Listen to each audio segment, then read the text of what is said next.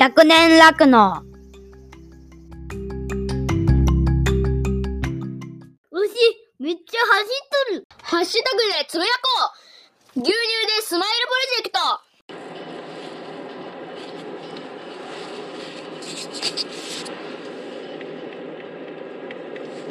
ト。はい。えー、今、今日は何日だ ?21 日ですかね。22日ですかね。えー、北海道入りました。新千歳空港を降りて、レンタカーを借りて、えー、そのまま、帯広駅の方に向かおうかなと思ったんですけど、ちょっとハッとして、待てよと思って、あのー音声配信をやってるのポルシアのしんちゃんの長井牧場でもしかしてどれぐらいの時間で行けるんだって思って調べてみたら空港からですね3 4 0分ぐらいで着いちゃうっていうことが分かってえなら行こうかなと思って急遽連絡をしてそしたら作業してるけどいいですよって言ってもらえたんでちょっと飛び込みではい牛舎を見させていただきました。えー本当にねもう餌やりとか搾乳も始まる直前で忙しい時間だったんですけどはい対応していただくことができて本当に良かったです。ありがとうございました。でですね牛舎見させてもらっての感想なんですけどザ北海道の牛舎っていうような感じでしたね。はい。良かったです。あの本当にえっ、と通路めちゃめちゃ狭いんですよ。餌やりの通路がめっちゃ狭くて。ででも牛舎すごい綺麗にしててバッカンもめちゃめちゃ入れててふかふかでした。でしっかり石灰も巻いてて。はい。良かったです。でよくよく思ったら本当に換気扇ないっすよね。多分トンネル換気になるのかなっていう感じでした。うん、牛舎レイアウトが非常にコンパクトでで牛舎から外に出ずとも全てが完結するような感じでした。あのサイロからの取り出し口も牛舎の中にありましたし育成牛舎の往来っていうのも、えー扉を開けてアクセスできるっていうような状態であ本当に北海道ですよね。冬の寒い時期を考えての作りなんだろうなっていう感じでした。はい。で搾乳牛舎が非常にあったかかったです。やっぱ天井も低いし、えーっていうのもあってうん。だから作業するにはね本当冬もあれならまあ寒いは寒いんでしょうけど言うほど苦にはならないんじゃないかなと思いつつはい。まあパッと見た感じではそう思いました。で驚いたのがやっぱりその今、えーデントコーンの収穫が終わった直後でまだサイロの取り出しができないって言ってたんで配合飼料結構置き換えでやってるのかなって思ったんですけどこんだけですよって言って見せられた本当にすくうやつスコップみたいなやついやマジかよって思いましたね。でもすごい牛の体調良さそうで毛艶も良かったですし6の張りもしっかりしてたしうん。かといってじゃあ張ってないのかって言ったら搾乳直前ではあったんですけど乳気しがすごいしっかり張っていてああいやもう言うことないだろうっていう感じでした。あの平均3 0キロぐらい絞れてるっていうのは伊達じゃないなと思いましたね。やっぱりその粗飼料を中心に牛を飼うっていうことはおそらくどの酪農家さんも思ってることで牛は健康に飼えるだろうっていうふうに思いますよね。本当にそういったのを実現されていて今後っていうかまあこれまでも酪農家として、えーそういった状態で牛を飼うっていうのを目指しておられる人は多かったと思うんですけどで今後日本としても求められる輸入の飼料に頼らない、えー、酪農っていうのをすでに実践されていて出来上がってるなっていう感じはしました。で話をしてる中ではまあしんちゃんがえー、牛舎を完全に任せてもらえるようになったらあるいは、えー、次建てる牛舎はどんなのがいいかなっていうことも含めてやっぱりフリーバーンでの管理っていうのを目指している。でできればそのバッカンを用いた、えー、フリーバーンの管理っていうのを目指しているっていうことだったので、うん、非常に楽しみだなって思いました。ここに建てたいんですよっていう風に案内もしてもらえて、うん、いいねいいねっていう感じでした。非常に楽しみですね。あの前に進んでいるっていうような、うん、気持ちが感じられて非常に話していても楽しかったです。バッカンでのフリーバーンでの管理っていうのを非常にうまくいくかなどうかなって気にされてはいたんですけど近くに近くかわかんないですね。あのどっかでやってる牧場があるっていう話もしてくれてそこ視察行こうと思ってるっていう話も聞けました。で世界的に見たら多分バッカンとかそういった長藁みたいなものを使ってフリーバーンをやってる写真は俺も見たことはあるので技術的にはあるんだろうなとは思うので是非諦めずに、えー、地域の資源を使ってっての使用管理っていうのをが多分長井牧場としてのコンセプトだと思いますので、えー、今後も代が変わってもその理念信念っていうのをできれば貫いて、えー、引き継いでもらって貫いてもらったらまた、えー、いい牧場になっていくんじゃないかなっていうふうに思いました。はい。いや、本当に、えー、っとね、本当、本当忙しい時間に30分も時間取らせてしまって申し訳なかったです。ありがとうございました。ということで、えー、しんちゃんのその長井牧場を出て、今、帯広の方に向かっているわけなんですけれども、ついに手を出しました。あの、今回私が今まではですね、前2回の、えー、市場での購買の時は全農さんに運転をしていただいていたので、あまりわがままなことは言えないなと思って、こういった自由な行動は取れなかったんですけど、今回は明日、帯広の農業高校で高校生の前で講演をさせていただくっていうこと機会をいただいている関係から、えー、市場の日より1日早くですねあいつもの日程よりは1日早く北海道入りをしていることもあって、えー、今回は私一人で帯広入り帯広入りをしています。で明日全農さんと、えー、合流することにはなるんですけれども、まあ、そういった関係で結構こうやって自由に動いてます。で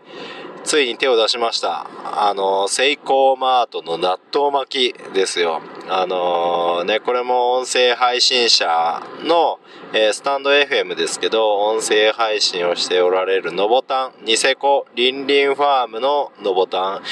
いやー、北海道ニセコ町で始まるあの音声配信者ですね。えー、まだ旅の途中だっていうのに、え酪、農家になってってしまうという今後の旅ってどうなるのっていうのを未だに気にしてるんですけれども、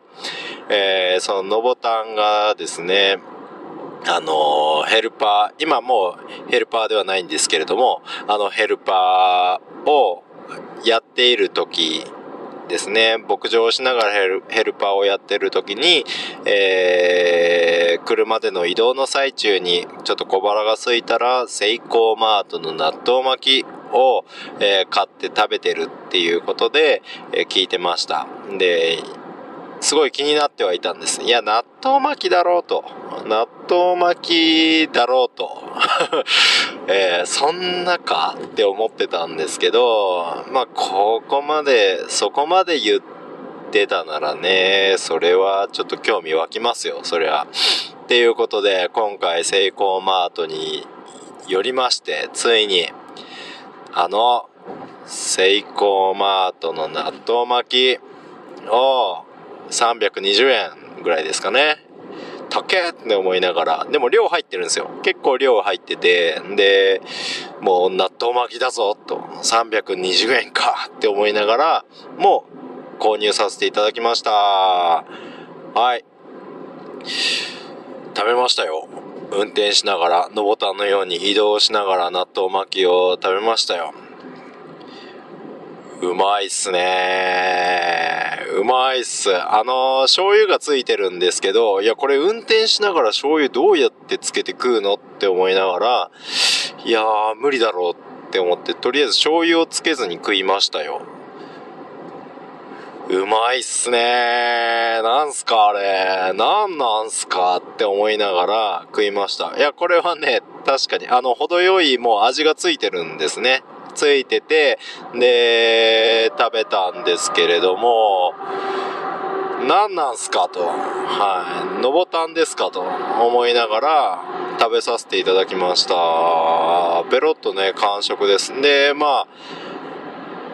もぐもぐもぐもぐしながら運転してたら、ああ、大体のボタンもこんな感じで、えー、ヘルパー終わって疲れた体に納豆巻きを投入しながら帰ってたのかなってっていう風に思いながらですね、えー、味わわせていただきました。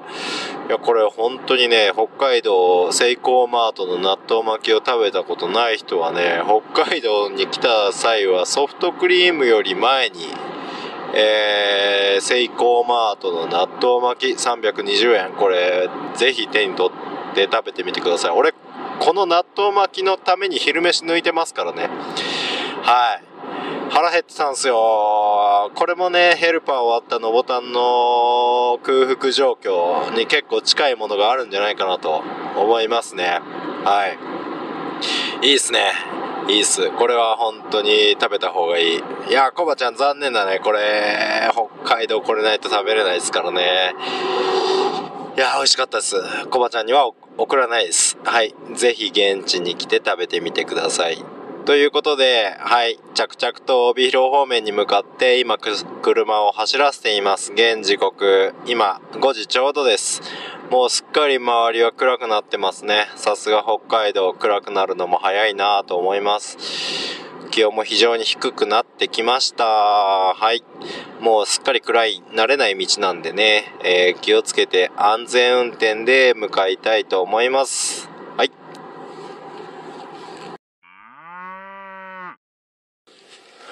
えー、おはようございます。ということで、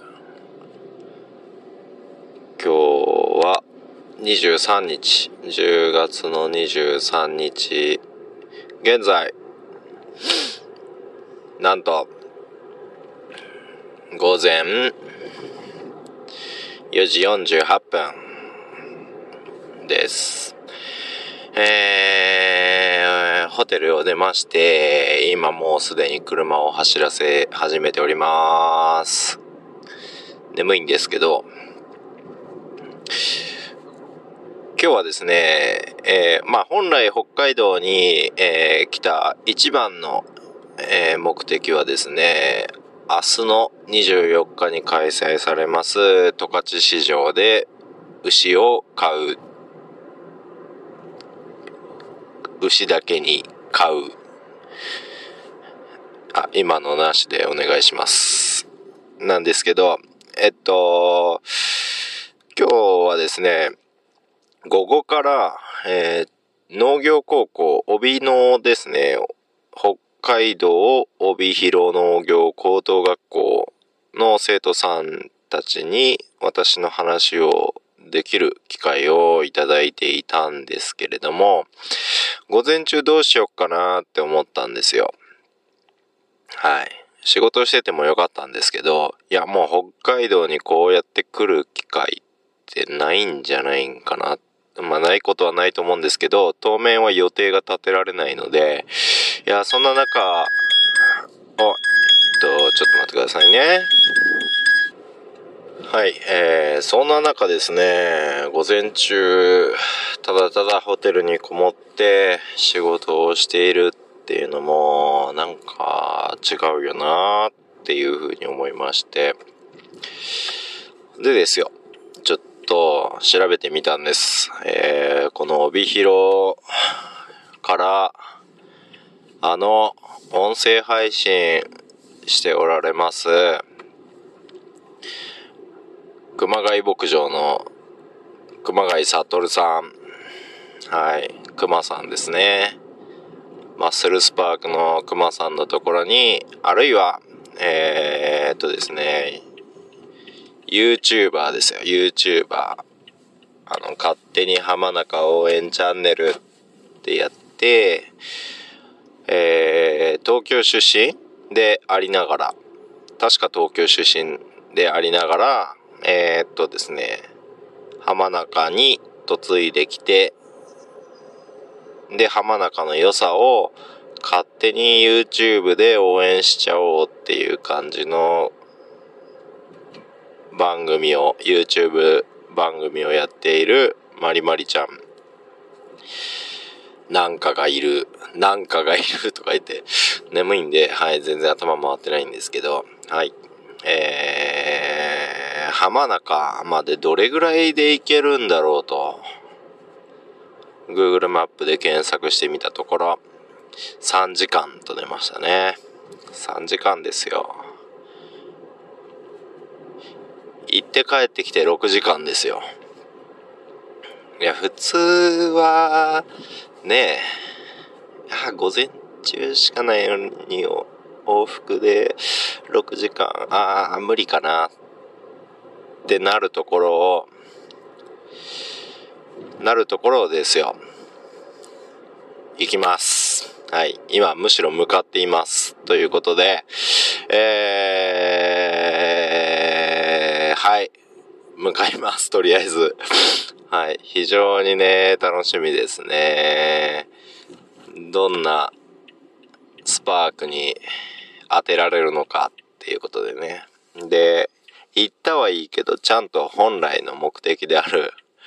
えー農業高校での講演に間に合うように帰ってくることができるのかっていうのがですね、もうまず午前中最大のミッションっていう感じですが、とりあえず、はい、動いてみないことにはどうなるかわからないっていうことで、8時には牧場に着かせてもらえるように、えー、今頑張って運転し始めてます。北海道、今現在4時53分になりましたけど、まだまだ暗いです。さすがにね、北海道といえどこの時間でも、やっぱこの時期は暗いんですね。はい。朝はね、まあ寒いっちゃ寒いんですけど、あのーパーカー羽織ってればなんとかなってるっていう感じですね。ずっと外にいたら無理だと思うんですけど、はい。ちょっと外出て車に乗ってぐらいだったら全然この格好で OK ですね。はい。雪もないです。凍結もなさそうです。はい。ということで、えー安全には十分注意をしながら、浜中の方へ向かっていきたいと思います。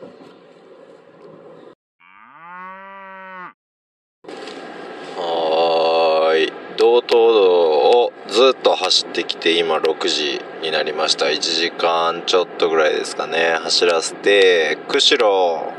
まで、えー道東道の末端なんですかね。釧路で降りて、今下道に切り替わって走っておりますが、ここまで来ると、すごいですね。やっぱり畑っていうか、あのー野菜とか、そういったもの、穀類とかを作ってる様子はもうございません。もう見渡す限り、えーこれは栽培地だろうなとか、放牧地だろうなとか、っていうところなんですけど、ポツポツね、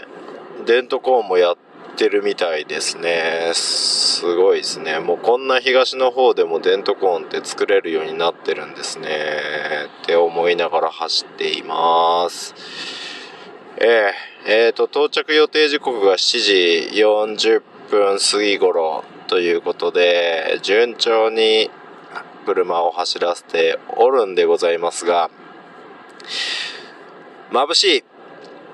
ですね。今東の方にとりあえず向かってるので、本当にね、道路の、えー、道路まっすぐが多いんですけど、道路の本当、真ん前が日の出の太陽っていう感じで、くっそ眩しいですね。はい。っていう中走っているんで、おるんでございますが、看板がですね、警告看板、車の警告看板で見たことないやつが出てきて、ちょっと驚いたんですけど、何に注意だと思いますか？えー、野生動物は野生動物なんですけれども、何に注意って書いてあったと思いますか？これね、本州の方は想像もできないと思うんですけれども、なんと、鳥注意。ですよ。鳥注意。多分鶴のことですよね。絵的にはこれは単調とかでしょうね。へえって思って。はい。鳥に注意らしいのでちょっと注意しながら走っていくんですけど。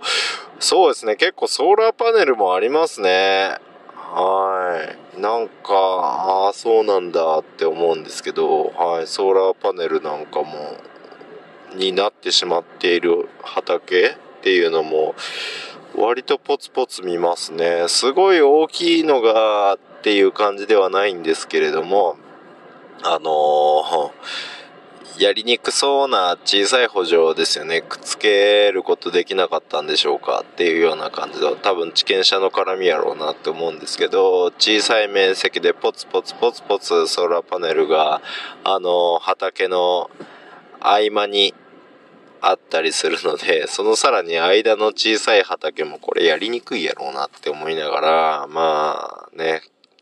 その辺は都府県とそう変わりがないなっていう感じをしながら、はい、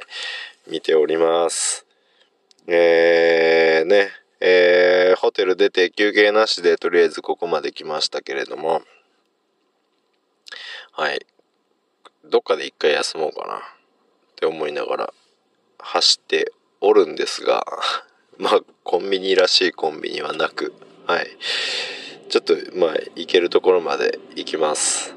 あとそうですね、あのトラックが非常に多いです。すごい大型のトラックがバンバン走っていますね、この時間から。で、トラックが5台とかこう、縦列に並んでこう走っているのを平気で追い越してきますね。すげえなと思って、そのトラックも決して遅くないと思うんですよ。結構車速出てると思うんですけれども、平気で対向車、向こうの方から車を追い越しにかかってきますね。すごいですね。ワイルドスピードですね。はい。そんな感じで、今、東の方、釧路を降りて、浜中の方に向かって引き続き、えー、車を走らせております。安全運転で愛子の先も行きたいと思います。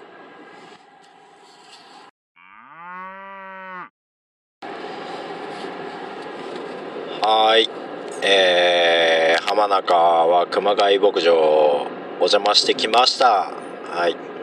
ということでね、今、えー、帯広に向かってとんぼ帰りの真っ最中です。まずですね、熊谷牧場非常に綺麗でした。そして、でかかったって感じですね。はい。で、牛舎が、と牛舎の間の通路とかもすごい幅が広くて、うん、逆にね、うちはすごいこじんまりやってるので、すごい狭い面積の間になんとかかんとか建物を建ててやっているので、まあそういった部分のメリットっていうのも一方で感じつつ、でもでかいとやっぱ何でもできるよなって思いながら、えー、やっぱさすが、さすが本場、北海道、土地有り余っとるなって思いながら、えー、牛舎見させていただきました。で、牛の管理に関してなんですけど、えっと、状態も非常によく、いいんじゃないかなっていうふうに、まあ表面的な部分しか見れないですけどね。はい、っていう風に見させてもらいながら、生意気にも、はい、見させてもらいながら、はい、いました。うん。で、パーラーとかも、まあ、何よりあれですね、設備どこも綺麗にされてましたね。もうそれが何よりじゃないかなっていう風に思います。入寮も今、今なのか、えー年間通してなのか、ちょっとしっかり聞かなかったですけど、えー、1頭からだいたい30キロから30キロ弱ぐらい今絞ってるっていう風に言われてましたね。ああ、牛が出てますね。朝走ってきた中では、なかなか牛の放牧っていうか、牛が外を歩いてる景色は見なかったんですけど、さすがやっぱり搾乳が終わって今放牧されてるっていうような、えー、牧野もポツポツ見られますねいいですねやっぱり放牧。はいちょっと話脱線しちゃってますけどあの放牧いいですね。放牧がもともとやりたかった人間なのでやっぱりこういった光景見るとグッときますね。はいで話戻しましてえーなんとね、まあ、1時間しか滞在できなかったんですけれども、えーまあ、パパーっと手際よく牛舎をテンポよく見させていただいて、で、そうそう、あのー一つ絶対見たかったのがロボット搾乳だったんですけど、ロボットの様子だとか、あとは、その、それに、えー合わせた牛舎のレイアウトですよね。そういったのにも見させていただいて、触れさせていただいて、えー非常に参考になったなっていうふうに思います。私も第2第3牧場、このままね、人手不足っていう状態が続くんであれば、ロボットでの、えー新築っていうのもちょっと視野には入っているので、はい、えーロボットでの管理っていうのを一旦にちょっと触れることができたのはありがたかったです。イメージはだいぶ湧きました。はい。ということで、だったんですけど、何よりね、その驚いたのが、朝食用意してますんで、みたいな感じで、はい。朝食までいただいちゃいましたね。しかも、内容がめっちゃすごかったですね。テレビで見る北海道の食事すげーがマジで出てきました。まあ、当然ね、それが毎日ではないですよって言ってたんですけど、そうは言っても、用意しようと思っても、あのメニューは普通都府県ではやっぱり出ないですね。はい。なので、すごいなと。そしてどれも美味しかったです。えー、あれですね、まだまださんですね、熊谷悟さんの、えー奥さん、奥様が実家でやられてる昆布漁とウニの養殖っ、そこから、えー取られたウニ、いただきました。明晩に使ってないウニ、あの、ね、コバちゃんがお寿司で一番好きだったかな？のウニですよ。あのウニをもう山ほど、はい、白いご飯の上にかけて食べさせていただくことができました。超贅沢。はい、もう満足です。で、で、その後もいろいろくまさんとまりまりちゃんと雑談を繰り広げさせていただいて、で、その内容も非常に濃かったですね。多分、えっ、と、あれかな、スタンド FM のくまさんの方の番組かな？まりまりちゃんの方かな？どっちのスマホで撮ってたかな？えっと、もしかしたら、その、アーカイブが配信されるんじゃないかなと思いますけど、えーなかなか濃い話もできて、まあ、実際に今まで声や、えー動画でしか見なかった、えーまりまりちゃんと、えー、くまさんとまなまなちゃんまなまなちゃんねまなまなさんと、はい、朝食を用意していただいたまなまなさんと会うことができて、えー非常に貴重な体験をさせていただきました。ありがとうございました。はい。めっちゃ食ったんでね、ちょっとお腹いっぱいなんですよ。で、こっから、とりあえずもうノンストップで帯広に向かわないと間に合わない時間になってきてるので、ちょっと失敗は許されないっていう感じのプレッシャーを自分にかけつつ、でも安全運転に、えー、帯広の農業高校を目指したいと思います。まず自己紹介です。今、紹介していただいたので簡単に言ってますが、青沼明と言います。光って書いてあるんですけれど、えー現在37歳、おっさんになりました。広島県出身なんですが、まあ、さっき、えー紹介していただいたような経歴を辿ってきてます。で、2015年に開業して、現在、乳牛協会の会長や、青年農業者協議会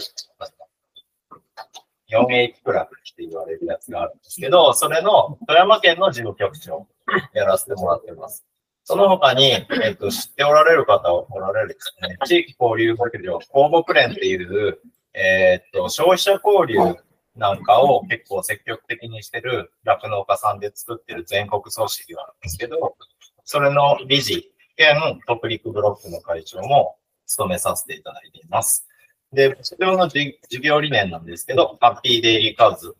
で100年先も日本で酪農をということで取り組んでいます。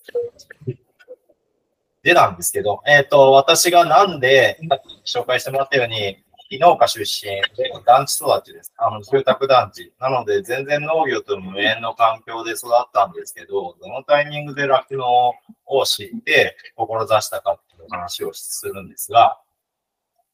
まず、えー中学2年生の時にきっかけがあります。えーちょうど高校進学を控えていて、えー進路面接だとか、皆さんももう懐かしいなと思うかもしれないですけど、進路面接とかやってた頃に、ちょうど親父からお前将来どうするんや？どうするんじゃ？って言われましたけど、はい。そういった話をされる機会が増えました。で、両親は共働きで、もうサラリーマンですね。で、工業系の仕事をしてました。で、朝はもう7時とか8時に家を出て行って、夜は9時とか、で、親父は10時、11時に家に帰ってきて、休みは日曜日だけみたいな仕事をしていました。そんな親を身近で見ていたら、そんな仕事を40年間定年までやるのかって思ったら、皆さんどうですか？いやーってなって、どうかなって思う。あの、漠然と仕事自体は興味あったんですけど、親のやってた仕事自体には興味あったんですけど、その働き方っていうのですね。あの、仕事って何？家族って何だろう？休日とか給料とかっていうことを考えたら、悶々とする日々が続きました。で、そんな中に、あの、そんな中でテレビぼーっと見てたら、テレビで牛の放牧風景、この北海道です。北海道で牛が放牧されていて、で、それ、草原の向こうからでした。牛が、白黒の牛がダーッと走ってくる映像が流れたんですね。そうやって牛を飼って生活をしている酪農家っていう人たちがいるっていうような紹介のテレビ番組でした。はい。それを見て、ああ、なんかいいなって、牛飼ってたら、その家族で生活できるんだっていうような完全に偏見ですよね。偏見から酪農に興味を持って、ま酪農家になろうっていうふうに思いました。でですね、あの、農業高校、さっき紹介してもらった農業高校の畜産科に進学することが運よくできて、えー、できました。で、その後も、えー、そうそう、あの、農業高校に行ってた時点では、北海道行って従業員で、牛飼いの従業員をやるんだぐらいに思ってたんですけど、よくよく酪農業っていうことを学んでいったりすると、あの、やっぱり従業員ってサラリーマンじゃないですか。従業員といえど、酪農に携わっているといえど、やっぱり従業員はサラリーマンなので、なんか違うなって思って、で、やっぱり自分の牧場を持って、自分の牛たちがいて、生活をするように、えー、あ、暮らすように、本当仕事をしていきたいなっていうふうに思うようになって、あの、本格的に酪農経営者っていう意識は高校の時代に、ちょうど多分皆さんの頃ですね、高校2年生、えー3年生に上がる頃かな、ぐらいに思って、で、先生に言ったら、お前経営者目指すんだったら高卒じゃダメだ。で、経営者だったら酪農だけ学んどってもダメだ。もっと社会全体のことを学んで、経済のことも、経営のことも、で、えー農業は酪農だけでできないんだから、はい、他の農業のことも学んで、それから経営がやれるかどうか判断せっていうふうに言われて、お前は大学行けっていうふうに言われて、えー推薦の枠を用意していただいて、なんとかそれでうまいこと、新潟大学に入ることができました。でですね、新潟では、えっ、と、繁殖、あ、最初は放牧酪農、さっきの映像の話もあったんですけど、放牧酪農ですね。えっ、と、こういったもう牛を離して、えー牛を飼うっていうような姿、形っていうのを、私は酪農業として連想していたので、えー、放牧酪農っていうのを志して、で、なんで新潟大学に行ったかって言ったら、あの、大学に装置学ですね、牧草に関する研究をしてる研究室がその時あったんです。で、教授も二人いたんです。あ、これはいいやって思って、高校時代にメールしたり、電話したりして、先生にいろいろ話、大学の先生に直接アポ取って話を聞いたりとかして、えー、それで進学したんですけど、大学に入ってみたら、よくよく話を聞いたら、いや、装置学ってもう研究され尽くしててね、技術としては確立されてるんだよ、みたいな感じになっていて、ああ、そうなのかって思ったんです。で、まあ、それはだから、要は教科書とか、あの、参考書を読めば、あの、勉強できますよっていう で、実際されてる研究なんかも、やっぱり、成分の分析だったり、あと雑草の分布だったりみたいな感じの研究をしてて、ちょっとずつ興味が薄れてしまって、で、まあ、酪農を勉強していくと、やっぱり皆さんわかるかなと思うんですけど、酪農において繁殖技術って非常に重要ですよね。はい。なので、かといって、えー、それがじゃあ確立されてるかって言ったら、いつまでも酪農家って繁殖、繁殖って頭抱えてます。ET したらいいんじゃないかと。ね、オブシンクしたらいいんじゃないか、みたいな難しい話が出ますけど、あのー、って言ったことから、繁殖技術学べる、学びたいなって思ったら、ちょうど私が入学した年に新潟大学にその繁殖専門の助教授が入ってきて、運よくその研究室にも入れて繁殖を専門に勉強しました。で、えー、まあそんな大学生活を送った後に、あのそうですね、酪農家になる、えー、非農家出身の人間が酪農家になるって言ったら皆さん可能だと思いますか？一から、えー、さら地に牛舎を建てて、牛を買ってきて、牛乳を絞るっていうの可能だと思いますか？現実的じゃないんじゃないかなってふわっと思うと思うんですけど、実際私が当時大学生の時は当然、それだけの規模の借金をする、お金を貸してくれる先なんてありませんでした。はい。で、国の制度資金って言われるやつも、えー、そんな大きな枠はないので、現実的にはどっかの牧場を安く買い取るか、向こうに入るっていうような形。でしか、あの、酪農家になれないんじゃないかなって思ってたんですけど、当時長野県の牧場で、えー、後継者候補を募集してますみたいな求人があったんですね。で、あ、これかもしれないっていうので、その長野県の牧場にアプローチして、で、そしたら気に入ってもらえて、えー、お前は将来ここの牧場を継げということで、後継者候補として入ったんですけど、なかなかやっぱりうまくいかないですね。これは多分、ちょっと牧場の親子間で継承がうまくいってない事例に近いのかもしれないですけど、私が将来やりたい牧場像と、社長の今までやってきた牧場の姿っていうのが微妙にずれてる場合、はい。私は将来こっちに行きたいので、今後こういった投資してほしいですって言っても、社長まだまだ動けるので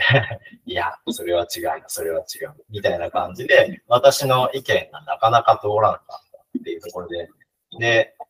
私も当時22、3です。はい。まだまだ若かったので、血の気も多いし、で、酪農家になってやりたいことがいっぱいあったので、焦りもあっ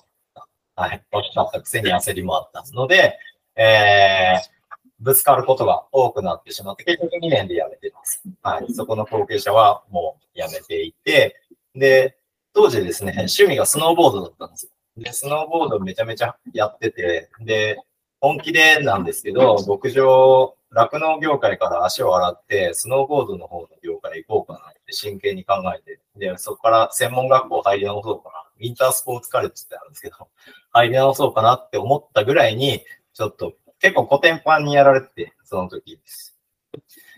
で、えー、そんなも考えてたんですけど、あのー、そうですね。同時に県の人、長野県の人が、県知の方々がすごいよくしてくれて、せっかく長野に来たんだから長野で新規収納してほしいっていうことで、えー、さらちからもやってる人いるからっていうことで、本当にその人はもうかなり異質だったんですけど、あの木を切り切って山を開いて、で、もう開拓みたいなことをこの現代にやってた人のところ見に行って、はい。あの、ビニールハウス立って牛をそこで牛乳絞ってってやり方だったんですけど、そういったのを見せてもらったりとかして、いろいろ新規さんに本当にさら地からやるっていうことも模索したんですけど、大学から卒業して1、2年で技術的にもまだぶっちゃけ自信はないっていう中で、えー自分がそのチャレンジをするっていうのに自信を持てずに挫折してます。はい。で、かなり迷いまくってたんですけど、大学の友人ですね、左上のヤギ抱えてる大学の友人が、あの、富山県の牧場で働いてて、で、うちに今研修生探してるけど、ちょっと働く先なくて、で、やることも迷ってんだったら、ちょっと気軽な気持ちで研修生として来ないかっていうふうに誘ってくれて、行ったのが富山県の育成校です。で、まあ、そこで、えー、今までは本当山の中で社長と、えー社長の家に住み込みで働いて、月給10万みたいな感じでやってました。はい。っていうような感じで、知り合いもいないし、友達もできないし、で、もう牧場に缶詰だしっていう状態だったんですけど、まあこうやって富山に来たら、大学の友人がそばにいて、で、たまたま結構若い人も働いてる人が多かったので、えー結構コミュニケーションも取りやすいし、で、仕事外の遊びとか楽しみっていうのも作ることができて、すごい充実した、えー生活をしてました。で、同時に牧場で、え2年先に勤めてた今の妻と結婚して長男が生まれたりしました。で、そうやって、えー、のびのび仕事をしていたらですね、あの、一時はコテンパンに心折られてたんですけど、まだやっぱ酪農家なりたい。子供も生まれたし、やっぱ家族で暮らすように仕事をするっていうのは一つ思い描いた絵なので、またやりたいなっていうふうに思い出して、で、結婚する際に妻には、いや、もしかしたらっていうか将来酪農家になりたいとは思ってるみたいな、親とは言ってて、妻はそれを理解してくれてたので、あの、気持ちがまた自分の中で盛り上がってきて、なりたいよって言った時にいいんじゃないって言ってくれました。ただ、条件としては、妻は富山出身の人だったので、できれば富山でやりたいっていうことですね。っていうのが条件で、なので富山県で秋牛舎、あるいは、えー離農を考えておられる農家さんがいないかどうかっていうことで、えー県庁等々にアクセスをして、アプローチをして、えー牛舎を探して回りました。あで、妻はですね、あの、トラクター牽引作業も全然できますし、家畜人工授精師の勉強も持ってるんで、バリバリの戦力です。はい。で、まあ、そんなのもあって、えー探し回ること3年間、3年間しぶとく牛舎探し回って、で、結局店長の方がこの紹介ではなかったんですけど、地元農家さん、しかも水田農家さんの紹介で、あの牧場な、どうやらやめるらしいよ。ソーラーパネルに全部売る契約しそうだよっていう話を聞いて、で、そこから、えー飛び込みで行って、いや、うちにそれなら売ってくれませんかっていう話をしました。はい。そしたら、あの、先方さんも、できればソーラーパネルじゃなくて、えー、牛舎、酪農としてここが続いていってほしいと思っていたんだっていう、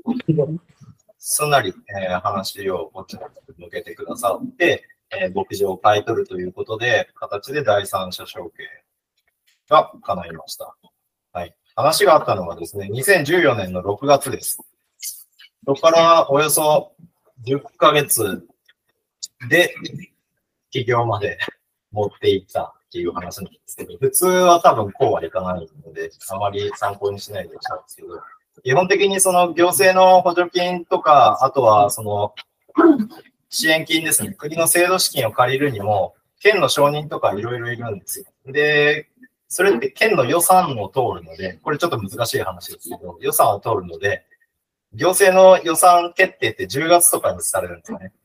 なので、その前段階でもう計画が承認される見通しがあってっていうならないと、基本的にはじゃあ翌年に持ち越しね、みたいな話になっちゃってきて。なんで、6月に出会って10月に承認取るって言ったらめっちゃタイトなスケジュールで、しかも私この時、あの、牧場でバリバリ80キロを一人で装置管理してたので、はい。酪農業あ、絞りもやってましたね。絞りもやりながら育成牧場の管理もしながら、えー同時に事業計画を作って、えー、県を納得させてっていうようなことをしていました。なので、睡眠時間2時間とか3時間とか、はい、夏場の暑い盛りに、そういった形で作ってたんですけど、なぜできたかっ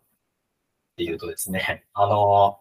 ずっと酪農家になりたかったわけじゃないですか。経営者になりたかったわけで、えー、大学の時、学生の時から、もう経営シミュレーション自分でやってました。エクセル使って自分で仮想牛群を作って、こいつ1番は何月何日に生まれて今何歳目だみたいな牛群を作って、で、こいつらの非入曲線はこういう曲線を描くから、これぐらいの収入が得られるはずだみたいなのを、いろんなパターン作ってたんです30頭牛群、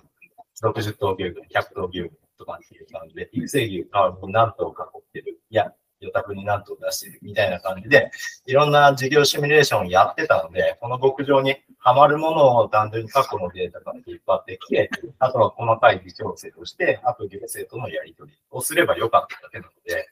これだけスピーディーにやりたいっていうのがあります。はい。なので、その気がある人はもう本当に、シミュレーションは誰にも迷惑かけないので もし経営者とかそういったビジョンがある人は、本当に早い段階から首に触っておく、触れておくっていうことをするのは、どっかで役に立つ。それはもちろん経営者になった後も、あの、経営の、例えば来年どうする？例えば酪農業、今これだけ厳しい状況下で、どこの数字をいじれば少しでも経営が良くなるかなっていうことを考えれる練習は今からです。なので、えー、そういったことをしてみてもいいでしょう。で、牧場の話に行きますけど、富山県の場所わかります？わかる人？日本海側っていうのはわかる人？わかりますか？ねはい。新潟県わかるわかる新潟県の、えー、西側です。西側の、はい。日本海側にポツって飛び出してる半島あるのわかりますあれが石川県です。それ、それと新潟の間にある地です。えっ、ー、と、地図で言ったらこういう形をしてる県なんですけど、えー、この富山県の高岡市、黄色く塗ってあるところですね。その高岡市の矢印が塗ってあるところに黒川マークがあります。で、富山県は結構、あ、じゃあ海の方だなって思うと思うんですけど、ぶっちゃけ半分より下は立山連峰って山だと思う。人は住めるような状況じゃないです。はい。なので、非常に本当に小さい県。で、高岡市は人口17万の人口がある町になります。で、牧場の位置が、えー、詳細な Google マップのあの航空写真で出てるんですけど、市役所や高岡駅っていう場所からの距離感で言ったら、こんな感じ。はい、めっちゃ町に近いところでやってます。でですね、高岡市の農業産出額っていうのを出してみたんですけど、こんな感じになってます。えー、ほとんど米。はい。で、富山県全体で言ったら、農地の90%以上が水田です。本当に米しかやってないです。で、野菜に関しては、えー、一応6.4億円ってめちゃめちゃ数字小さいのが出てるんですけど、全国でワースト1位。です。はい。本当に米しかやってない。畜産も弱いです。はい。その中でも高岡市で言ったら、生乳が、えー、高岡市の、あのー、農業産出額の1%、おそらく未満なんじゃないかなと思いますけど、0.5億円。要は5000万円。はい。ですよ。で、一応、件数としたら2件ですね。これが私が牧場開業した時点の頭数になります。なので、私開業した時7頭から始まってます。はい。もう、もうリタイア寸前の牧場が7頭に最後踏ん張ってて、じゃあもう1件はって言ったら頭数から見たらもう25頭しかすごくないのねっていう、超弱小な地域ですね。はい。で、ちなみにその他結構ルカルされてるんですけど、あれがチューリップです。はい。富山県はチューリップの生産がすごい強い地域で、チューリップの球根とかカキですね。そういうものの生産が強い地域です。はい。で、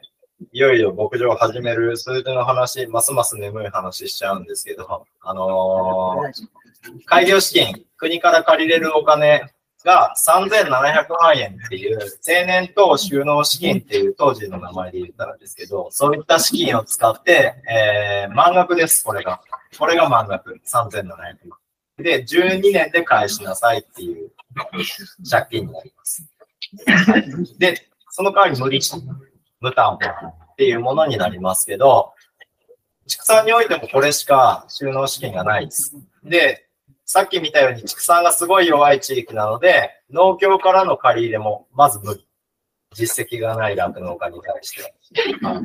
なので、農協からの融資はゼロ。で、当然、農協から無理っていうことは、地方銀行からも当然無理。はい。っていうことなので、本当にこの金額だけで、その7頭の牛を飼ってる牧場を買い取るところから、で、軌道に乗せるところまでやらないといけないっていうような状態です。はい。3700万って言われても結構でかい金額で、わーっとイメージしにくいと思うんですけど、今家1軒建てるのに3700万ってぶっちゃけ足らない家建てるより安い金額で 牛舎を買って、牛を買い揃えて、で、酪農経営を始めるっていう状態だったんですけど、まあ、どういったお金の使い方をしたかって言ったらこういう状況です。はい。牧場一式乳牛含め買い取りが1600万。はい。で、牛舎の回収が200万。で、牛舎の増築750万。これ、後で見せますけど、育成者と搬入者を自分で建てました。はい。なので、ほぼ資材費だけっていう感じですね。あとは中古の車両機械。本当にもう、離農直前だったので、ホイールローダーすらない。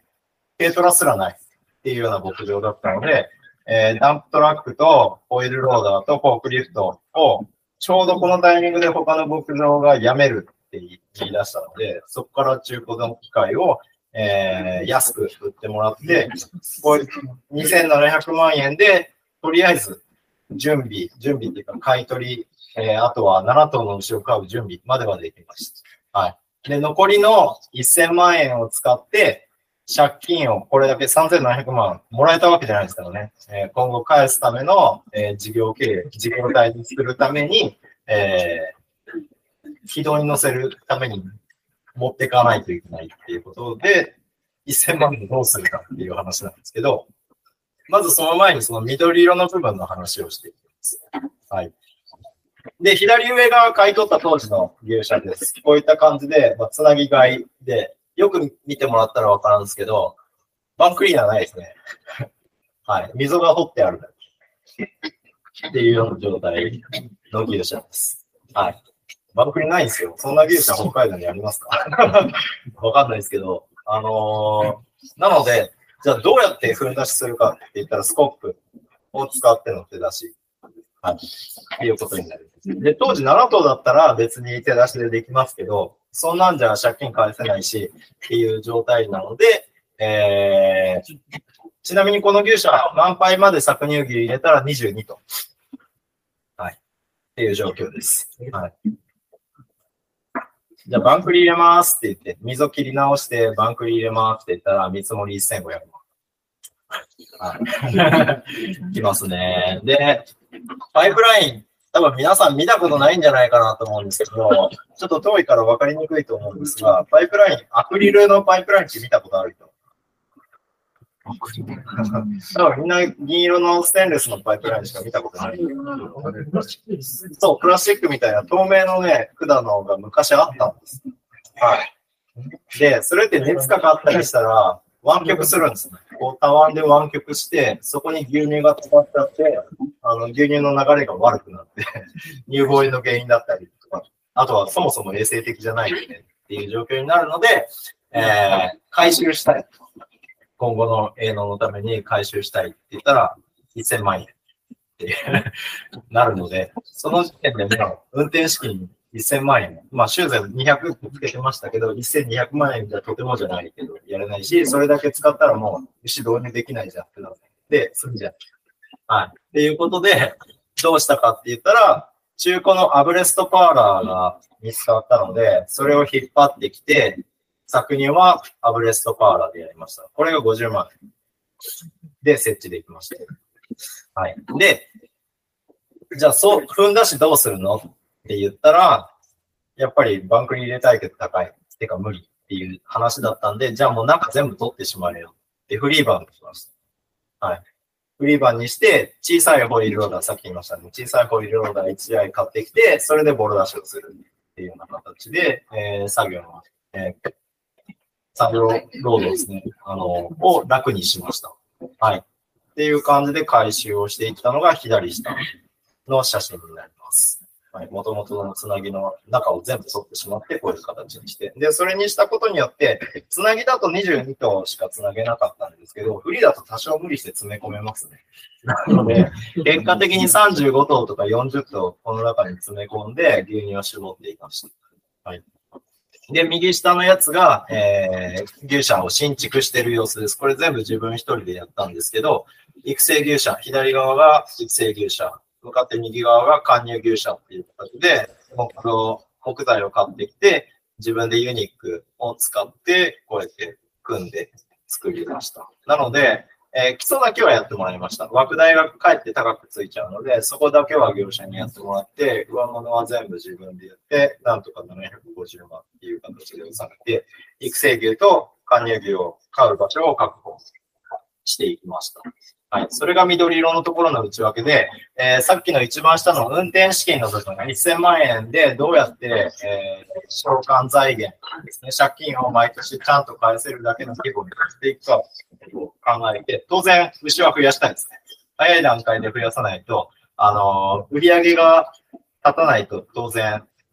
償還財源も大きくは確保できないので、頭数をマックスにしたい。マックス詰め込みたいって言ったら、いちいちその7頭の牛から、じゃあ子供を取って、後継牛取って、2年間育てて、絞ってってやったら、とてもじゃないけど、間に合わないですね。はい。種付けから始まるので、3年後にようやくうまくいって7頭増やせるっていう状態です。その段階で多分今までいたら7頭の何頭かダメになるんです。言ったら一向に増え増えないっていう感じなので、頭数を買って、牛を買って増やしますっていう計画をしてました。で、日経産牛が、えー、っとですね、まあ、北海道の市場を見てるとわかると思うんですけど、通常60万いくかいかないかぐらいだと思います。で、計算牛が30万から35万ぐらいでおそらく推移してて、で、1000万っていう運転資金の中で牛をできるだけ増やそうって思ったら、想定してたのは計算牛の通りを想定してましたが、私が開業した2015年にはい。何の陰謀かわかんないですけど、ちょうど牛が、あの、皆さん覚えてる、酪農家の息子さん、娘さんとかやったら、なんか、親父さんとかが話してたとかでわかるかもしれないですけど、ちょうど2015年って乳牛の値段がめちゃめちゃ高騰した年なんです。その年に始めちゃったんです。なので、あの、計画通り牛がそもそも集められない、買ってこれないっていう状況になりました。上げ幅としたらこんな感じになります。ほぼ、ほぼ倍ぐらい値段になって、皆さんならどうしますか？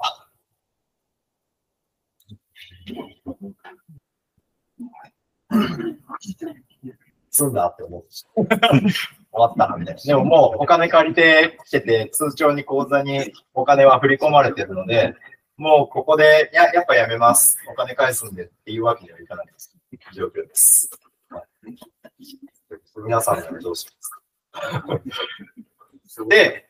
考えた結果、やったのは、これです。はい。愛用牛の導入。あのー、先輩の酪農家さん方が、もう種つつかないんで、こいつは乳量も減ってきたし、肉にするわって出すし。はい。それを、えー、廃用に出した時のおよその値段、15万ぐらいで、えー、売ってもらって、それを餌をかけ直して買い直して、えー、理解をさせて、絞っていく。まあ、当然連れてきた時点でまだ絞ってるので、一応15キロとか20キロ出てるんですけど、それを引き伸ばしながら、なんとか絞り続けて、なおかつそいつを国会妊娠させて次の年に産ませて、えー、通常の搾乳牛として利用して増頭を図ろうっていうことをやりました。これができたのも、あの、借り入れした借金って明日からじゃあ返し始めてねっていう話ではなくて、農業の制度資金で3年から5年ぐらいは据え置きって言って、ちょっと借金返すの待ってあげるよっていう制度があります。で、うちは3年間据え置きっていう期間があったので、それをうまいこと利用して、はい。こういったことをお願いしました。だからその3年以内になんとかその牛を再利用させて、えー、再生させて、えー、通常の酪農家が絞ってるようなサイクルに持っていくっていうミッションがここで発表したんですよ。はい、っていう形でやって、で、この時ですね、さっき、あの、思って思う方いるかもしれないですけど、大学の時に私勉強してたのが何って言いました、繁殖の研究をちょうどやってたんですね。で、フィールドワークだったんですよ。あの、現場酪農家が、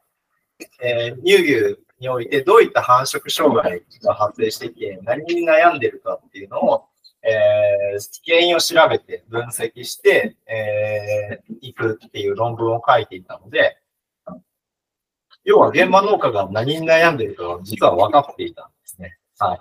なので、繁殖で止まらないよって言って出す牛は、私としては止める自信があったので、賞賛のあった一応取り組みです。で、なんで受胎しないのかっていうのが、1、2、3、4です。まあ、そもそもね、テクニック、まあ、基本がちゃんとなっているか。これは技術ですけど、あとは牛を飼うっていう部分で言ったら、えー、分娩の、分娩後の子宮の回復状況が正常かどうかですね。で、これももう起こっちゃってるかもしれないけど、基本的には、えー、関係ないですが、ポイントとなるのが3番と4番。エネルギーの摂取状況、充足状況ですね。これエネルギーっていうのは、牛の、その牛そのものの生態の維持管理のためにまず使われて、次に牛乳にエネルギーが仕向けられて、最後に繁殖に向くんです。聞いたことある？先生はまだ昔。はい。っていう順番でエネルギーが向くので、基本的にエネルギーって充足されてないと、あの、繁殖につながない。だから、で、つなぎ替えの牧場って、牛太らせたくないって管理してるのが非常に多かったですね。はい。なので、もう、もう一さじ配合を上げれば、あるいはデントコーンを上げれば止まるのにっていう牛がすごいいっぱいいるんです。つなぎ替えの牛舎って。なので、思い切ってエネルギーを充足させてやることで、ちゃんと3ヶ月後、連れてきて3ヶ月後にはおおむね止まりました。あとは、肝臓ですね。肝臓に負担がかかったら、ホルモンの代謝の中心になるので、肝臓っていうのは。そこで、ホルモン代謝がうまくいかない。イコール、えー、発情が明瞭じゃない。要は、抗体がうまく形成されないとか、えー、あとは、そうですね、周期が、あの、一定じゃないっていうような牛になっちゃうので、その辺の肝臓のケアもしていって、結果的にこういった結果になりました。はい。廃用牛をえー、41トン導入して、結果的に15頭は止まらずにそのままやっぱりしました。でも15万で入れた牛がより太って20万とか30万で出てるので、あまり損はしてないんですけど、えー、残りの26頭。はい。26頭っていうのはちゃんと止まって、次の産地に向かって、正常尿産もして、えー、牛乳を絞れたという結果ですね。で、これを仮にじゃあ初任牛で導入した場合、で、計算牛のハラミで導入した場合と比べて、えー、結果的な導入牛の単価っていうのはいくらになりましたかっていうことを試算したものなんですけど、もう私がやった場合は1頭結果的に23万6千円ぐらいでやれましたっていうことですね。その廃用牛はい、結果廃用になったものも加味していくと。はい。1頭あたり23万6千円でした。で、初任牛で入れた場合は、あの、ほとんど事故は起こらなかっただろうが、やっぱりこれだけの単価になってしまう。で、計算牛で入れた場合は、ちょっと事故は起こったかもね。でもまあ、38万5千ぐらいではいけたんじゃないかなっていうような結果になりました。まあ、自分の中ではこうやって納得するようにはしたんですけど、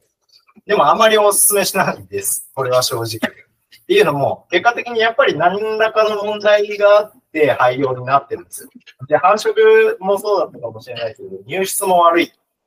ていう人もいたりしますね。はい。なると、あのー、後々そこから後継牛を取っていくあるいはこれをまた絞るっていうことになるので、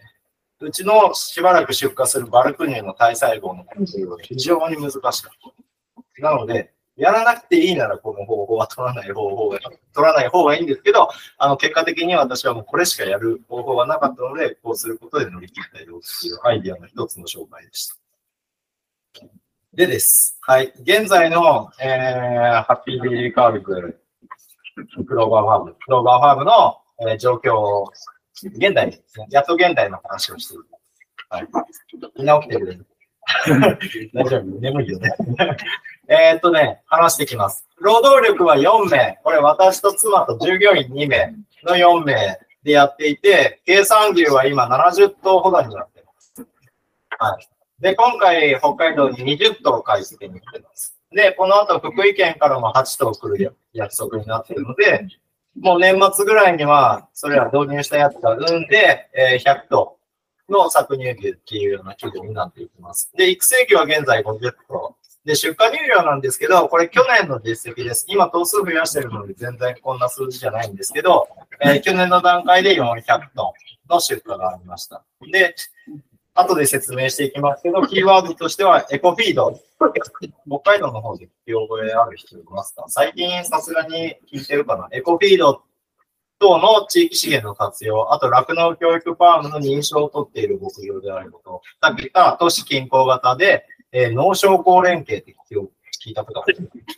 なかなか北海道では聞かないかもしれないですね。6時間とかいう言葉かもしれないですけど、農商工連携、これらがうちのキーワードになっていきますが、まず牧場の理念について話をします。一応、ハッピーデイリーカーズを理念にしてます。乳牛の幸せを考えると一応訳して、えー理念としています。はい。皆さん、乳牛の幸せってどんなだと思いますか？はい、自由に言ってください。ストレスフリー。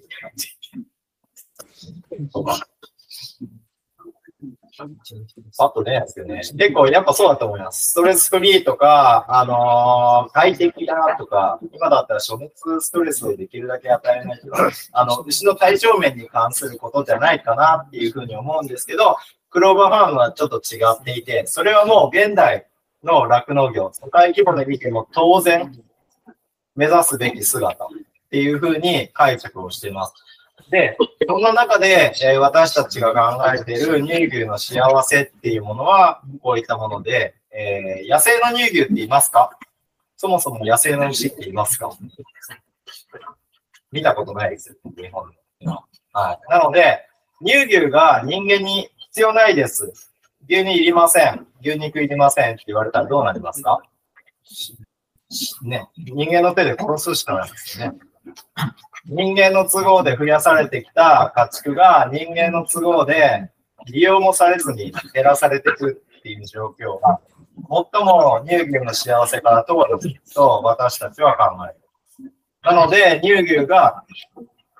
人間に必要とされ続ける、続けられる状況を作る。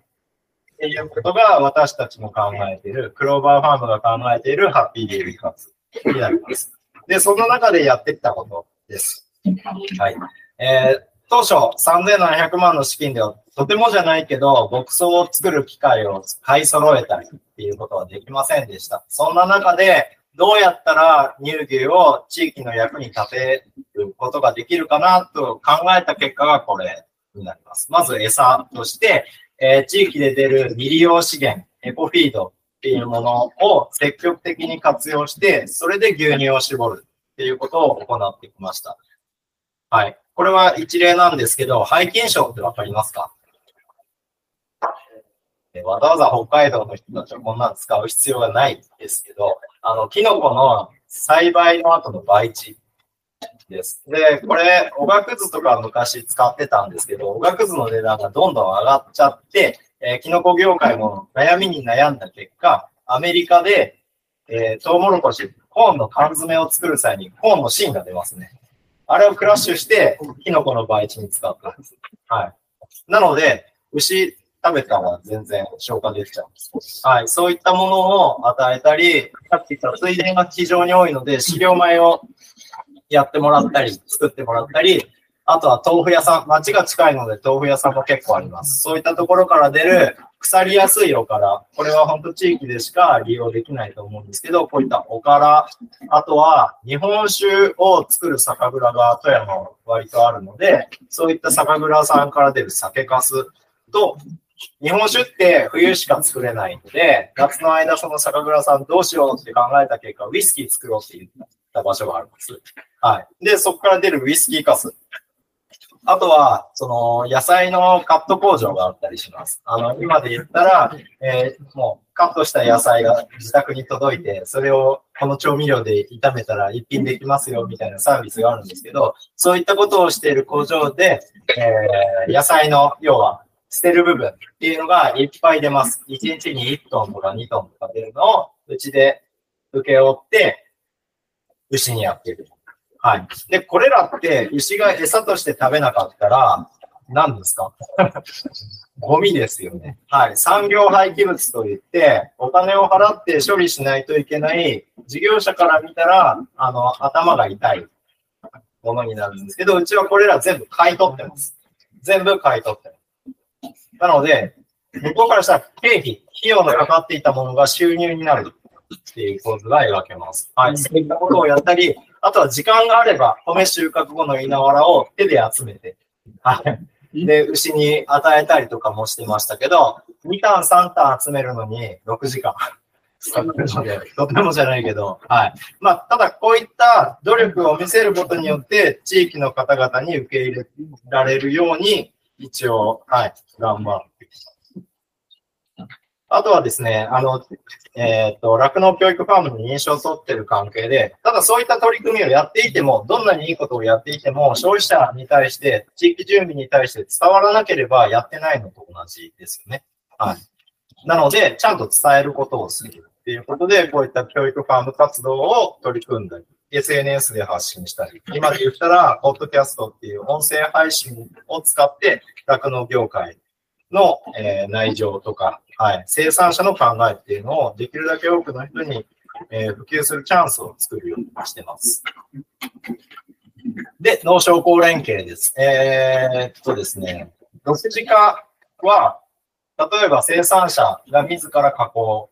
販売までやるのが6時化です。なんですけど、うちの場合、富山県の場合は、そもそも牛乳の生産量が消費量に対して6割しかあの生産できてない地域なので、6次化をして生産量を伸ばさないっていうのは、個人的には違うなって思ってます。はい、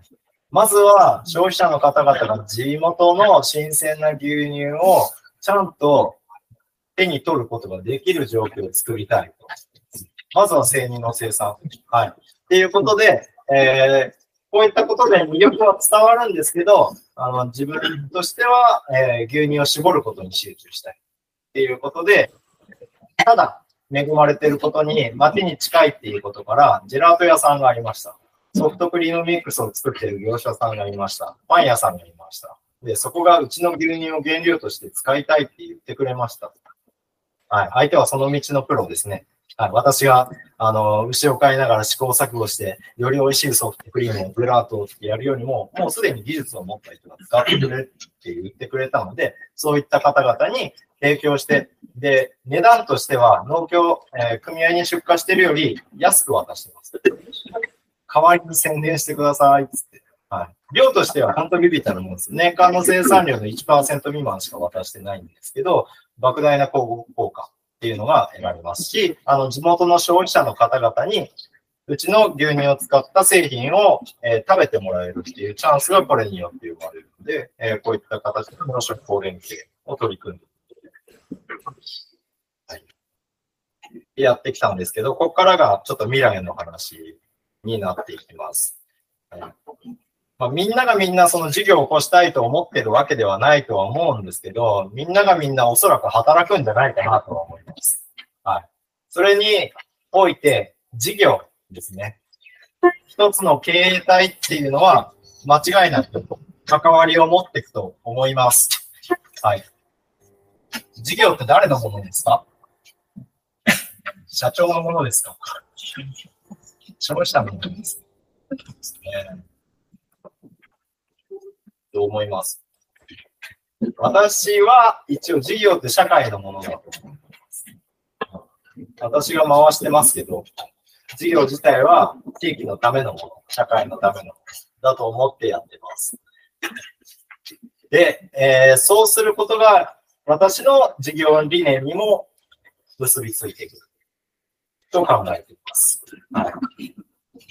ですね。単純に牛乳、牛肉を生産する牧場だけであっては、そこでしか価値を地域の方に与えることができないんですね。でもさっき言ったように、街で困ってるゴミの問題だったり、えー水田農家さんが困ってる稲わら、そのまま落としたらすき込むの大変だよとか、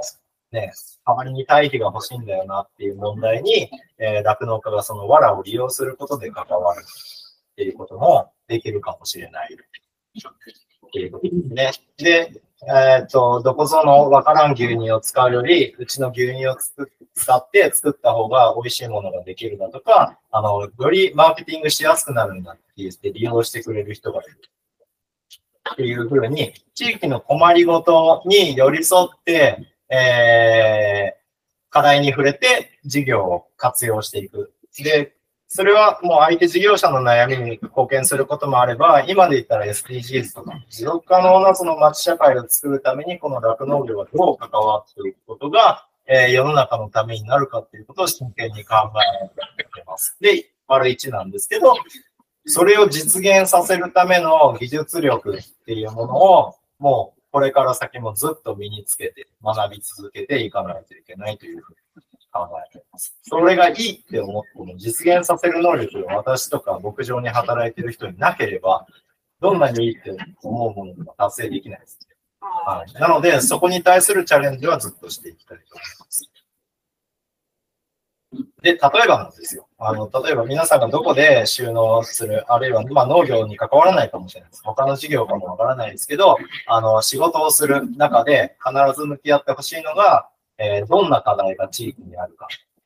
当然ね、その事業体の課題っていうものもあるかもしれないですけど、合わせて地域にどんな課題があって、私たちの取り組むことがどうやって、えーその地域問題の解決につながるのかていうことも考えてみたら面白いなと思います。私の場合、富山県の農業の課題は、まず、そもそも水田が90%。はい。ちょっと極端すぎるっていうパターンですね。で、集落営の組織って聞き覚えないと思います。これだけ北海道農家が強い地域なんで、聞いたことないと思うんですけど、富山県の場合は農家が水田やってないんですよ。意味わかんないと思うと思うんですけど、あの、地域の自治体が A のをしていくっていうイメージで思ってもらったらいいんですけど、定年退職した、えー会社を辞めた人たちが地元に帰ってきますね。その人たちが地域の水田、農地を守るために自治体ぐるみで田植えをする。米の収穫をみたいなイメージ。そういった集落営農っていう組織は実は日本一。はい。故に働いてる人はめっちゃ高齢化してます。でましてや、今定年の引き上げっていうのが行われましたね。はい。なので、高齢者が新規収納をしていたのに、その高齢者すら帰ってこない状態が富山では起こっています。あとはさっき言った野菜の生産が全国ワースト1位。で、畜産がめちゃめちゃ弱いことによって、有機質の肥料がすんげえ不足しているっていうような課題が見えます。で、富山県の酪農業界の課題なんですけど、生乳が需要の6割しか生産できてない。で、富山県の酪農って全体、県全体でえー30個しかないです。で県全体で乳牛が2000頭しかいないです。やばいっしょ。やばい地域なんですよ。で、えーこういったことで担い手もさらに不足している。要は後継ぎがいない。まあ経営規模がそもそも小さいところが多いので、従業員すら雇えないっていう中で、はい、後継者不在っていうところがあったり、で、一方で、うちみたいに規模拡大とかしてるっていうようなところもないことはないんですけれども、もう、酪農のイメージが残すので、人が来ない。人が集まらないっていうことで、働き手は不足しています。で、なおかつ、やっぱりね、あの、水田が非常に多いっていう話をして、えー WCS だとか、水田でそういったものも作られ始めてはいるんですけど、やっぱり、まあ、全国的に見て共通するのが飼料の海外依存っていうのは課題として挙げられる。同時に、あの、町社会ですね。地域社会の課題としては、えー、高岡市で言ったら17万人が住んでいる人たちが、当然、食に関わる残差をいっぱい出してます。はい。そういった課題も見えますし、えー、さっき言った、そうですね、集落へのっていう方法がもう破綻し始めている。農地の維持管理が難しくなっている。で、例外なく人口減少、少子高齢化が起こっています。同時に空き家の増加。で、えー、農心地って多分北海道の人はあんまり概念としてないと思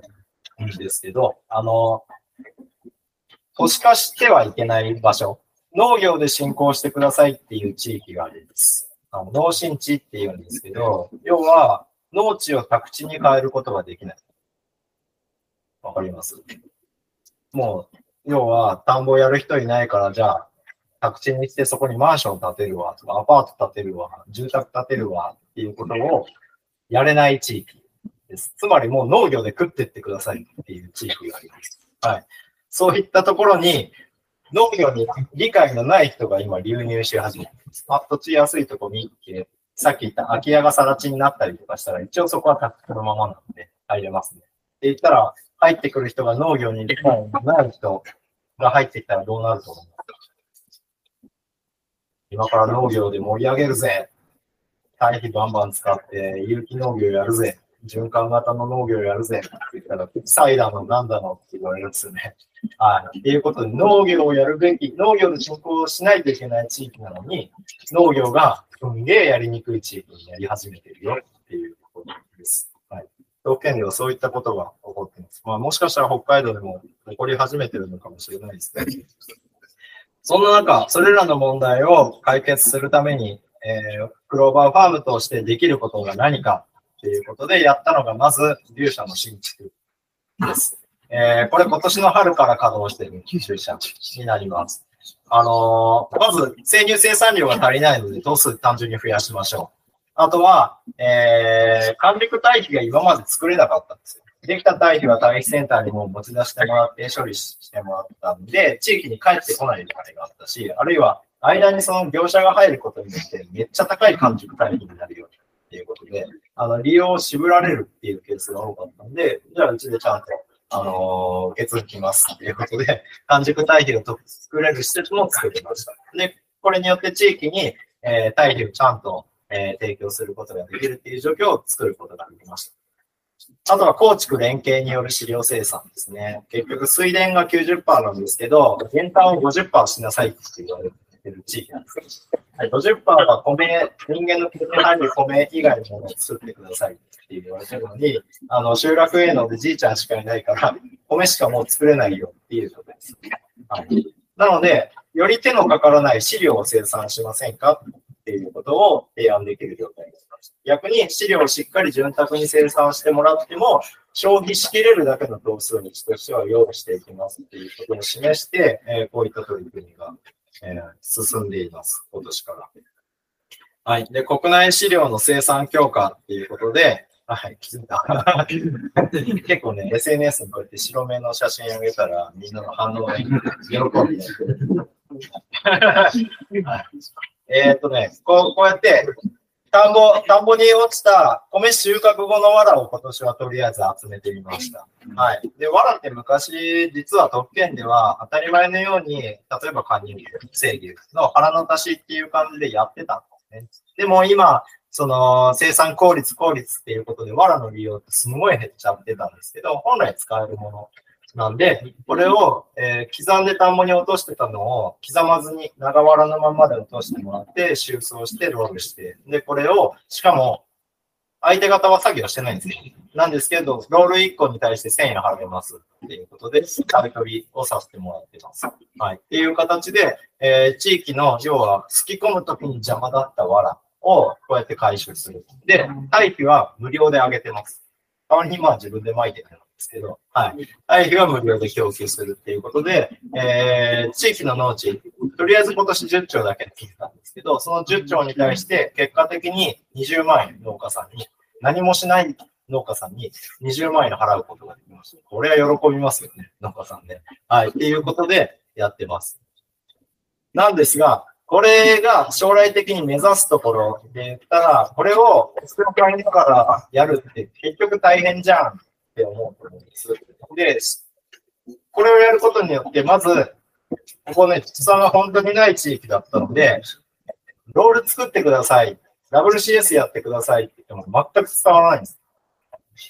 なので、まず私やったことあったので、こうやって作って見して、こんなもんだよっていうのを今見してるところ。で、あ、なんだ、こんなんかやるじゃん、やれるじゃんって今雰囲気になっていきます。で、この先は餌専門に作る農家を作っていくこと。実際一社ちょっと見つけてるんですけど、その農家に地域で100丁、じゃあ餌作ってください。って言すんごい量の餌作れるようになります、で、100丁も作ったらぶっちゃけうち1軒じゃ利用でき、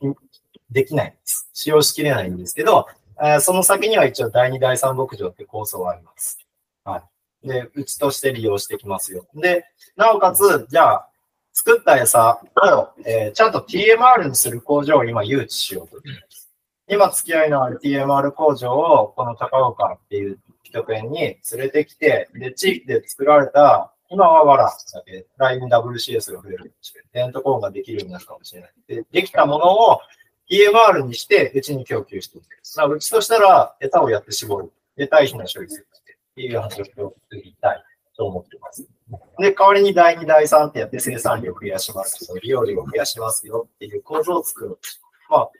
要は、えー、事業の分業化っていうことを今やろうとしてます。で、そうすることで、餌の流通っていうことも効率が図れるようになります。空荷で餌を運ぶっていうことをしなくてもいいっていう、運送業界のその、あの、穴を埋めることができるっていうことで、まあ、PMR 化したものを広域に流通させてもいいし、総資料として流通させてもいいし、ということで、ここでしっかり餌を作って、うちで使用しきれないものができた場合も広域に流通するよっていうような、えー、その流通拠点を作っていこうと思っています。はい。これ今年取れたわ。早速カラスに疲れてるので、これです。はい。で、えー、第2、第3牧場も、えー、結局、牛乳がまだまだ足りない。餌がもっとできれば利用しきれないから増やすっていうことと、えー、っとですね、えー、堆肥、堆肥ですね。堆肥の量もまだまだ増やさないといけないということで、第2、第3牧場は考えています。で、こういった牧場を作るのに、どういった方法、どういった人を第2、第3牧場に入れるかといったら、えー、例えば、富山で新規収納したいよ、牧場で、えー、自分の牧場が欲しいよっていう人、まあ、技術のある人が来たなら、もうそのまま一緒に新しい技術者どうしようねって話をして、うちの方で借り入れをして第二牧場を建てた。で、最初はそこの上長としてやっていってもらって、うちとしたら召喚財源分だけを牧場に入れてもらって、あと、稼いだものを全部給料するっていう形です。で、年数が経って、その牛舎の評価額が下がったタイミングで、じゃあ新規参入しますっていうことで、うちから買い取って、のれん分けして、えー、本当に丸々僕してしまってもいいし、いや、まだ不安だなって思ったら、一向にクローバーファームのまま、えー、第二牧場の上長としていてもらってもいいんですけど、そういった形で新規収納の支援っていうのを、えー、酪農現場から行っていきたいと思います。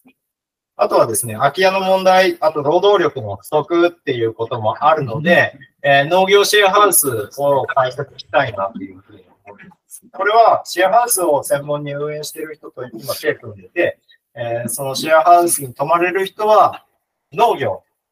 に、えー、必ず一月に例えば10時間以上従事してください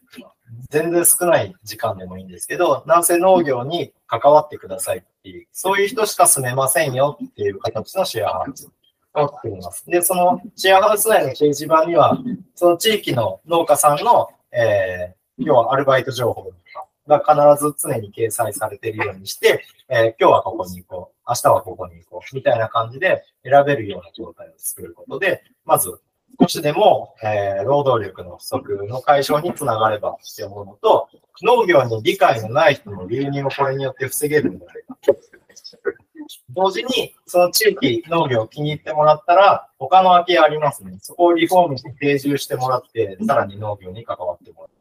うっていうような形で、えー、農業シェアハウスっていうアプローチをちょっとしようと思います。はい。こうした形で持続可能な社会構社会構造の構築に目指して今動いています。で、本当にね、社会で言ったら目指してるのは、農地を有機資源の最終処分場にしていきたいと思います。はい。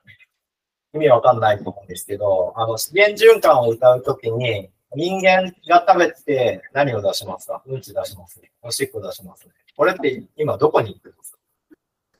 畑に戻すんです下水処理、下水処理場で処理されて、埋め立て処分、あるいはコンクリートの原料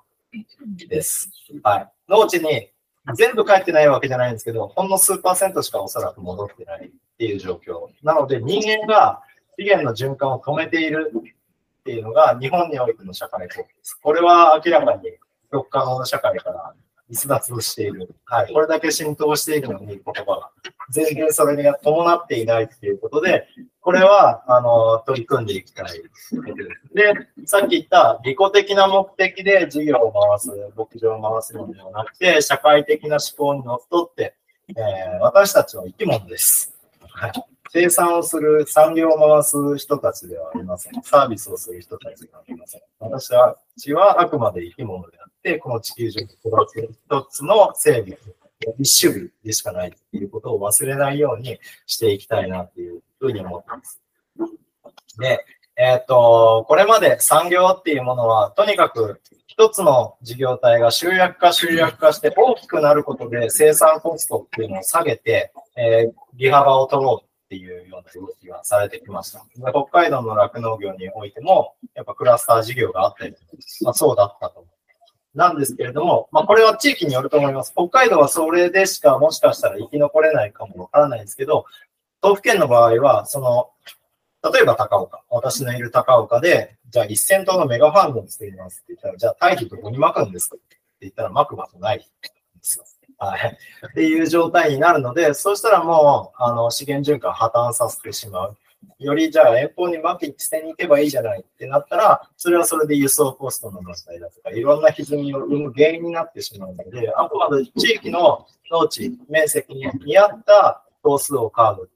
あるいは、えー多様な農業が混在する地域を高岡周辺に作って、えー行きたいっていうことですね。多様性の集約化、これがもたらすことは、互いのそれぞれの異業種の困りごとを補完し合うことができる可能性を持っていますはい。町での困りごとを酪農が解決できる。水田の困りごとを酪農が解決できる。酪農の困りごとをシェアハウスのオーナーが解決できる。みたいな感じで、いろんな人がそこにいて、連携を取れるから、かえってその方が効率的じゃない、無駄がないんじゃないっていうような社会を目指していきた。で、サプライチェーンっていうものの、えー、暗差化ですね。これ経済界では絶対使わないです。サプライチェーンは長く伸ばして伸ばして仕事を生むっていうことが資本主義社会の基本です。でもこれをあえて断ち切って探査化していきたいっていうような動きをしています。はい。っていう、はい、めちゃめちゃ壮大な話をしましたが、えーこうやって目指してるのは結局100年先も続く酪農を作ること。これは人類が必要とされ続ける社会であって、私が酪農を引退するときに一緒に牛たちもじゃあ、もうお役御免で廃業っていうのは乳牛の幸せからほど遠いっていう話をしましたけど、えーそうならないように、この高岡っていう地域で100年先も続く酪農を作っていくための取り組みをしていきます。お金は社会の仕組みであって、えー目的じゃないよ。はい。お金は墓に持ってっても燃やされるだけですよ。っていうことですね。はい。で、思い描いたものを、えー自分の手で、えー全て達成する必要はないんです。はい。夢をどんどん思い描いてください。それは次の人に託せる。君たちにこれは託せるかもしれない。っていうことです。はい。なので、どんどんどんどん理想の社会を思い描いて、到達できないかもしれないけど、前に進めましょうっていう。はい。私はいずれ引退していくんですけど、先人も引退してきまし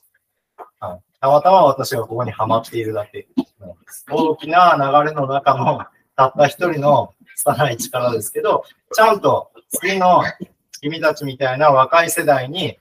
えー胸を張って託せるような世の中を作れるように今頑張ってます。なので、皆さんも今は力をつけているところかもしれないですけど、君たちの下にはまだ子供がどんどん生まれてきてますね。はい。その人たちに胸を張って社会を託せるような、はい。後ろ指さんになるような、えー取り組みができれば、世の中って多分どんどん良くなるんじゃないかなと思います。はい、最後に私が考える酪農家とは、牛と暮らすそんな仕事です。仕事、仕事って言ってますけど、なり、なりわい？営みっていうような表現を、はい。私はしますけど、ビジネスではなく、はい。営みですね。生きるための仕事っていう解釈で取り組んでいます。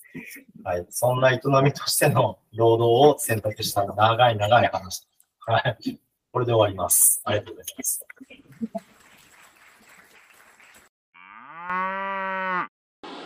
はい。ということで、えー今ですね、無事に帯広農業高等学校で、えー講演会を終わりまして、はい。とりあえずホテルの方に向かいます。ということで、えっ、とですね、1時に無事、えー浜中から到着しまして、予定通り到着しまして、講演会済ますことができました。で、1時間の講演と30分の質疑応答で、時間配分どうなるかなと思ったんですけど、本当1時間ぴったりぐらいで、えー時間ぴったりって感じで講演させてもらいました。すげえよく喋ったな。録音しとけばよかったですね。講演の内容。あ結構網羅してました。私が酪農を志した、えータイミングから高校大学進学ですね。っていう話とか長野での話だとかもろもろ全部。やった上で、えー新規収納の話終わって今現在どういった経営をしてきてで今後何を目指して取り組んでいるのかっていうような話まで含めて話すことができました。ね、あのやっぱり都府県の酪農、と北海道の酪農っていうものの違いが、えー本当にねずっと北海道にいる子たちばっかりだったのであれですね。リリアクションが良かったもの で言ったら面白かったのが収入者4トンだよって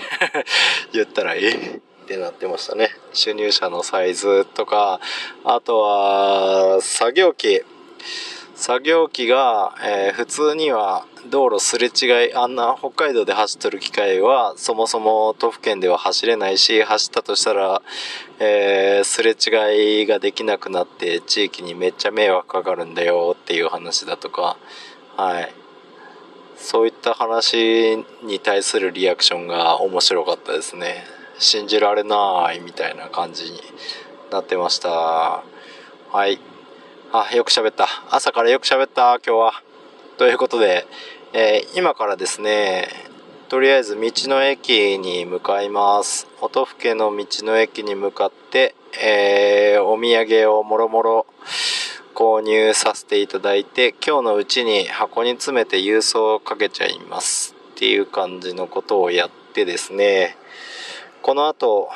おー18時半から、えー接待してもらえるっていうことだったので、えー、そんなもあるので、できればちょっと仮眠したいですけど、寝たら起きれる自信もないので、うん、難しいところやなって思ってます。はい。とりあえず、そんな感じです。